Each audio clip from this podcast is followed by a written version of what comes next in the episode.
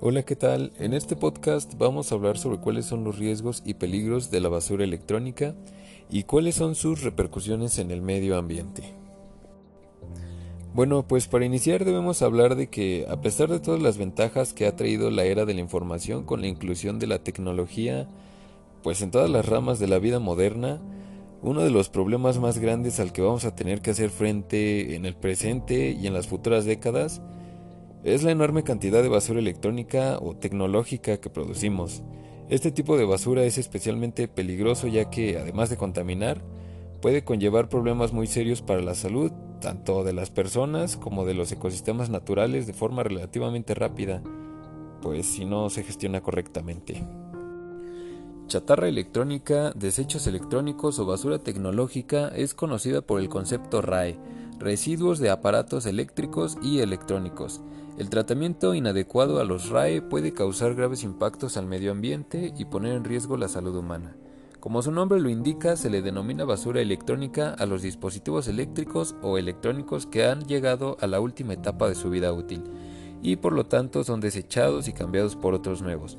Estos pueden ser tanto computadoras viejas, celulares, electrodomésticos, reproductores de MP3, memorias USB, faxes, impresoras, entre otros. Algunos se rompen y otros quedan obsoletos por el constante progreso de la tecnología. Según la Organización para la Cooperación y el Desarrollo Económico, OCDE, un desecho electrónico es todo aquel dispositivo alimentado por la energía eléctrica cuya vida útil haya culminado. La Convención de Basilia, por su parte, define la chatarra electrónica como todo equipo o componente electrónico incapaz de cumplir la tarea para la que originariamente fueron inventados y producidos. El problema de esta basura es doble ya que, además de ser una basura extremadamente contaminante y muy dañina para la salud, además es una basura que permanece en el entorno durante tiempos extremadamente largos, pudiendo superar los miles de años en muchos casos, lo que influye en el hecho de que sea tan perjudicial. Ahora hablemos sobre cuáles son los riesgos de la basura electrónica. Parte de esta chatarra electrónica es casi inofensiva si es gestionada de forma adecuada. Así ocurre con una impresora o un ordenador, pero otros residuos electrónicos o eléctricos pueden resultar muy dañinos para el planeta, como ocurre con los frigoríficos que contienen espumas aislantes, cuya composición química es muy perjudicial para el medio ambiente. El principal problema de los residuos electrónicos y eléctricos es la presencia de sustancias potencialmente contaminantes si no se someten a los adecuados procesos de descontaminación previos a su tratamiento en las plantas de reciclaje.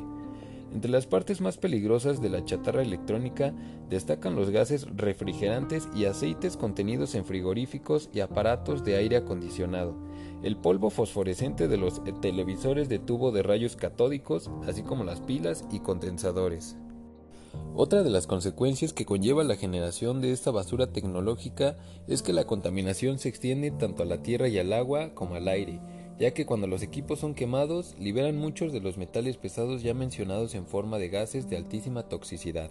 En relación con la liberación de este tipo de metales en cualquiera de los medios citados, estos metales pesados entran en el organismo de los seres vivos y no se pueden eliminar. Esto se debe a que son metales que no están presentes en los ecosistemas de manera natural, por lo que los organismos de los seres vivos no han evolucionado para expulsarlos. De hecho, estos metales pesados, una vez que entran en el cuerpo de un organismo vivo, permanecerán dentro de él durante el resto de su vida.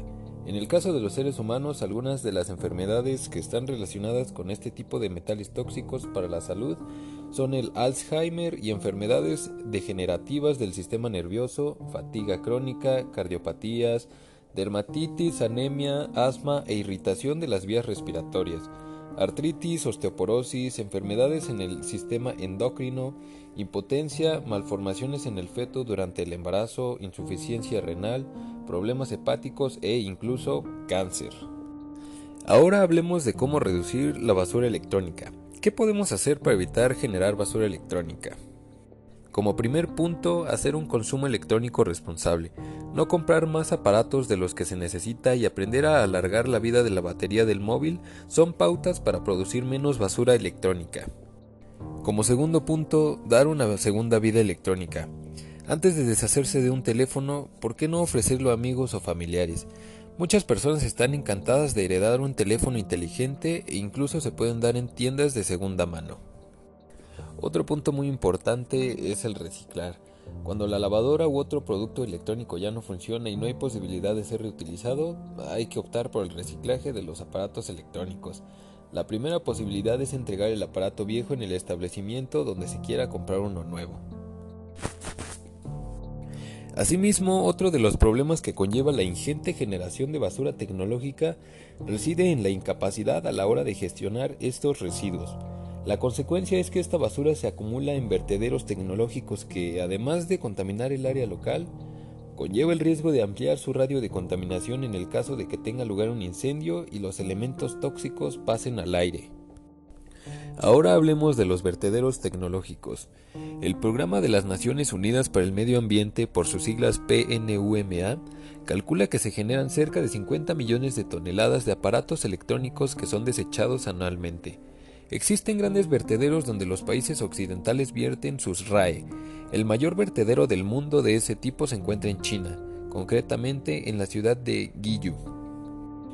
Ahora hablemos de los vertederos tecnológicos. El PNUMA, Programa de las Naciones Unidas para el Medio Ambiente, calcula que se generan cerca de 50 millones de toneladas de aparatos electrónicos que son desechados anualmente. Existen grandes vertederos donde los países occidentales vierten sus RAE. El mayor vertedero del mundo de ese tipo se encuentra en China, concretamente en la ciudad de Guiyu, información que el propio gobierno chino ha confirmado. Se calcula que en esa ciudad trabajan 150.000 personas para tratar la basura que llega principalmente de Estados Unidos, Canadá, Japón y Corea del Sur. La ONU estima que el 80% de la basura tecnológica generada en todo el mundo se exporta a países tercermundistas donde no existe ninguna regulación. Otro gigantesco punto para verter RAE localizado en Ghana, África, que emplea indirectamente a unas 30.000 personas y aporta por año entre 105 y 268 millones de dólares al país. Después de todo lo que hemos hablado acerca de este tipo de contaminación, Finalmente, otra de las consecuencias de la generación de basura tecnológica y de la mala gestión de este tipo de residuos es que surgen actividades que comprometen a comunidades y personas de entornos desfavorecidos. Por un lado hay que tener en cuenta que la extracción de muchos de los metales que se usan en la elaboración de artefactos tecnológicos se llevan a cabo en países donde la legislación laboral no protege al trabajador. Un buen ejemplo son muchos países de África. En consecuencia surge un sector que, si bien es cierto que genera trabajo, este se lleva a cabo en condiciones nefastas y sin ningún tipo de seguridad en las minas. Esto conlleva que muchas personas que trabajan en estas condiciones terminan enfermando como consecuencia del contacto directo con este tipo de metales. México genera 1.032 millones de toneladas de basura electrónica anualmente, lo que lo ubica como uno de los mayores generadores de este tipo de residuos en América Latina, dijo Ilse Moreno de la empresa Recicla Electrónicos México. En México, 8 de cada 9 equipos electrónicos se convierten en basura que llega a rellenos sanitarios, barrancas o tiraderos clandestinos, o bien acaban arrumbados en casa, y solo uno se recicla. De acuerdo con el estudio El Monitor Global de la Basura Electrónica 2017, publicado por la Organización de las Naciones Unidas, México y Brasil encabezan la lista de generadores de residuos electrónicos en América Latina. El estudio señala que en la región se generaron 11,6 kilos de residuos electrónicos por habitante en 2016 y solo se recicla el 17%.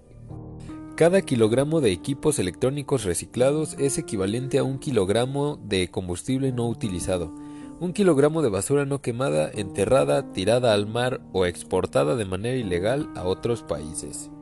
En REMSA, empresa mexicana sustentable, se acopia, reusa y reciclan de manera integral las materias primas recuperadas de la basura electrónica. El objetivo es evitar que estos desechos contaminen el medio ambiente y afecten la salud de las comunidades. Y bueno, ya como punto final, ¿dónde podemos tirar nuestra basura electrónica en México?